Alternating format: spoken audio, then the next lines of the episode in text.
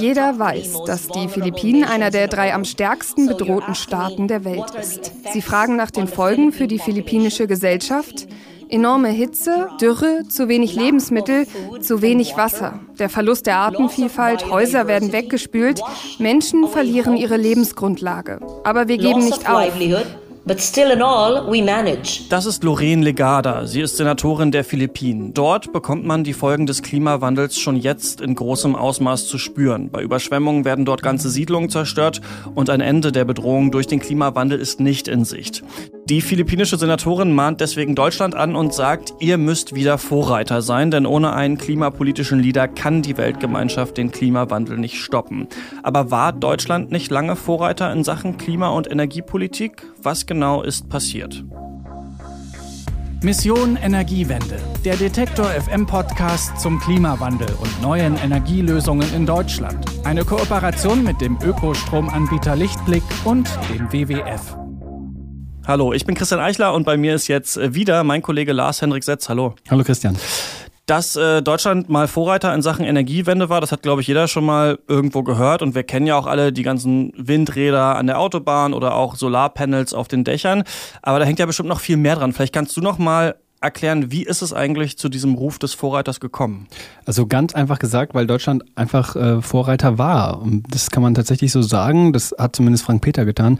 Der ist stellvertretender Direktor der Denkfabrik Agora Energiewende und den habe ich in seinem Büro in Berlin getroffen und genau das gefragt. Sehr geehrte Damen und Herren, in Kürze erreichen wir dann Berlin Hauptbahnhof. Sie haben dort folgende Reisemöglichkeiten. Deutschland war eines der ersten Länder, die in ihren Regierungsprogrammen verbindliche Ziele für die Energiewende aufgenommen haben. Dazu gehören einmal die Reduktion von Treibhausgasen. Es wurde relativ frühzeitig schon im Energiekonzept 2010 äh, dann auch nochmal parlamentarisch beschlossen, die CO2-Emissionen 2020 und 2050 spezifisch in Zielkorridoren zu senken. Außerdem hat Deutschland ebenfalls die Förderung der erneuerbaren Energien beschlossen. Das EEG, das Erneuerbare Energiengesetz, das 2000 auf den Weg gebracht worden ist. Das kann ich ja mal kurz erklären. Wir haben in Deutschland einen Strommix, der besteht aus fossilen Energien, aus Atomenergie und aus erneuerbaren Energien. Mhm. Und das Gesetz regelt, dass Anbieter mehr erneuerbare Energien für diesen Mix liefern, ohne dabei Verluste zu machen. Das hat sich in vielen Bereichen als extrem erfolgreich erwiesen. So sehr, dass zahlreiche Länder, es sind jetzt an die 100, das EEG als Vorbild genommen und für eigene Gesetze umgesetzt haben. Okay, also die BRD Deutschland hat beschlossen, weniger Treibhausgase zu produzieren und dann eben auf erneuerbare Energien äh, zu setzen. Daher also dieser Vorreiterruf. Und jetzt muss ja irgendwas äh, passiert sein, weswegen heute manche sagen, Deutschland ist eben kein Vorreiter mehr. Genau, aber man muss da auch unterscheiden. Also es gibt da verschiedene Punkte, die man sich anschauen kann. Das hat mir auch Frank Peter erklärt. Was den Anteil der erneuerbaren Energien angeht, muss man sagen, ganz klar ja. Hier zählt Deutschland weiterhin zu den Vorreiternationen in der Welt. Wir haben heute in Deutschland mit 36 Prozent erneuerbaren Energien im Strombereich eine mit der höchsten Anteilen von den großen Industrienationen sowieso. Insofern sind wir hier ganz klar Vorreiter, auch was die Bemühungen angeht, erneuerbare Energien ins Energiesystem zu integrieren zählen wir immer noch zu den Vorreitern. Also doch wieder Vorreiter.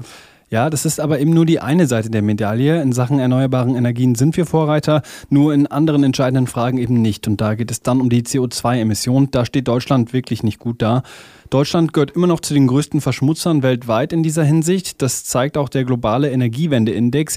Der kommt von der Beraterfirma McKinsey und dem Weltwirtschaftsforum. Die haben 114 Länder verglichen. Dafür gab es 40 Kategorien und in jeder Kategorie gab es dann Punkte. Und wenn man die alle zusammenrechnet, dann ergibt sich halt so ein Score.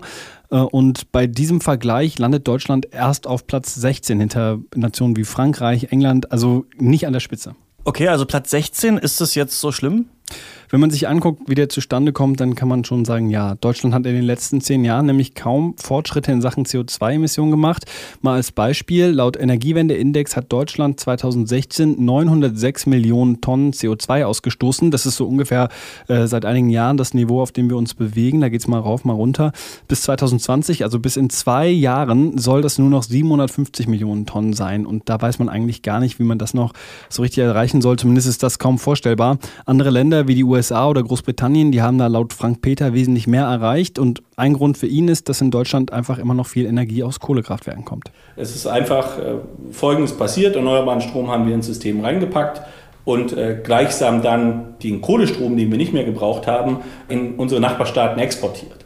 Das heißt also, auf Basis der CO2-Emissionen hat dort keine Senkung stattgefunden. Und das ist einer der großen Hebel, warum Deutschland seine CO2-Emissionen in den letzten Jahren nicht senken konnte, weil es eben nicht in gleichem Maße gelungen ist, wie erneuerbare Kapazitäten aufzubauen, fossile Kapazitäten auf der anderen Seite zurückzubauen. Also das bedeutet, dass wir hier zwar ja sehr gut darin sind, die Erneuerbaren immer weiter auszubauen, aber eben schlecht darin, die dreckigen alten Kraftwerke abzuschalten. Und das ruft ja dann jetzt wahrscheinlich die Philippinen auf den Plan. Ähm, denn eigentlich geht es ja hier bei Mission Energiewende gerade darum, auch zu zeigen, dass eben der Klimawandel in Deutschland auch schon zu spüren ist, also auf den Flüssen, im Wald, auf den Äckern.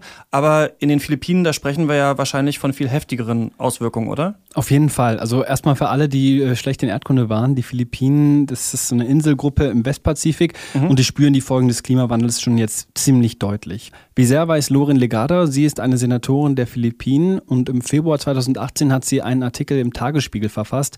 Da kritisiert sie die derzeitige deutsche Klimapolitik, eben mit Verweis auf die Folgen für die Philippinen.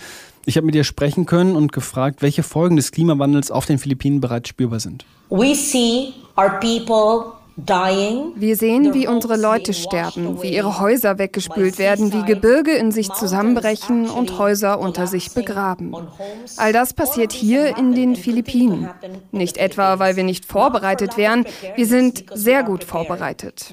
Das sind Folgen von extremen Wetterereignissen und dem Klimawandel.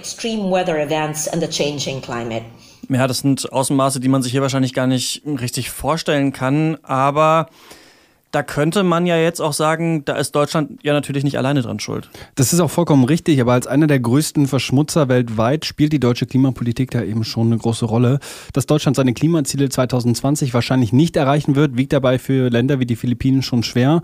Dass bei den Koalitionsverhandlungen von SPD und Union aber sogar überlegt worden ist, die Klimaziele 2020 aufzugeben, das ist für Loren Legada allerdings ein noch viel schwerwiegenderes Signal.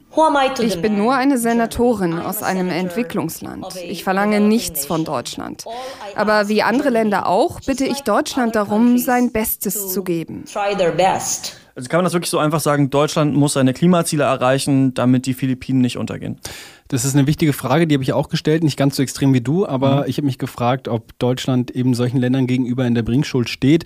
Die Frage habe ich Frank Peter von der Agora Energiewende gestellt. Ich habe aber auch mit Klimaaktivisten gesprochen, mit Sabine Minninger von Brot für die Welt, mit Michael Schäfer, der ist Klimachef beim WWF und alle sagen da eigentlich das Gleiche, nämlich ja, Deutschland steht bei Inselstaaten in der Bringschuld und nicht nur bei den Philippinen, auch bei den Fidschi-Inseln oder bei den Marshallinseln oder Küstenländern. Zum einen, weil Deutschland eben als großer Verschmutzer am Klimawandel einen spürbaren Anteil hat, zum anderen aber auch, weil Deutschland klimapolitische Glaubwürdigkeit verspielen könnte, wie Sabine Minninger von Brot für die Welt erklärt. Wenn wir in Deutschland als Hochtechnologie und sehr reiches Land es nicht hinbekommen, von der Kohle auf erneuerbare Energien umzusteigen, wie wollen wir denn glaubwürdig China oder Indien weismachen, dass sie bitte die Kohle unter der Erde lassen soll und dass es sich lohnt, eine Energie Energiewende anzugehen. Klingt ja jetzt so wie raus aus der Kohle, weniger CO2 ausstoßen. Das könnte man auf jeden Fall so sagen. Also Deutschland wird seinen internationalen Partnern glaubhaft machen müssen, dass es ein Interesse daran hat, Verantwortung anzunehmen und die CO2-Emissionen zu senken. Gerade ähm, jetzt, wo sich vor einem Jahr die USA dazu entschieden hat, in Zukunft aus dem Pariser Abkommen rauszugehen. Und da braucht es eben einen internationalen Leader und Lorin Legada glaubt, dass Deutschland eben dieser Leader sein kann. Ich glaube, dass Angela Merkel den Rückhalt der Deutschen hat, um die Klimaziele und einen ambitionierten Aktionsplan umzusetzen. Das wäre gut, nicht nur für Europa, sondern für die ganze Welt. Also, wenn Deutschland wieder Vorreiter in Sachen Klimapolitik werden will, dann ist jetzt die Große Koalition gefragt. Ein ganz anderes Problem der Energiewende, das vor allem innerhalb Deutschlands oft beklagt wird, ist ist, dass es zu wenig Ladesäulen für E-Autos gibt oder eben genau die Ladesäule, die man gerade nicht braucht. Und darüber spreche ich hier nächste Woche mit Lukas Gilbert, denn der hat sich in Aachen angeschaut, wie genau man das deutsche Ladesäulenwirrwarr dann wieder entwirren könnte. Falls Sie diese Folge von Mission Energiewende nicht verpassen wollen, dann können Sie uns natürlich gerne als Podcast abonnieren. Das geht überall, wo es Podcasts gibt, zum Beispiel auf Spotify, dieser Apple Podcasts und auf Soundcloud. Ich bin Christian Eichler. Bis nächste Woche. Mission Energiewende. Der Detektor FM Podcast zum Klimawandel und neuen Energielösungen in Deutschland. Eine Kooperation mit dem Ökostromanbieter Lichtblick und dem WWF.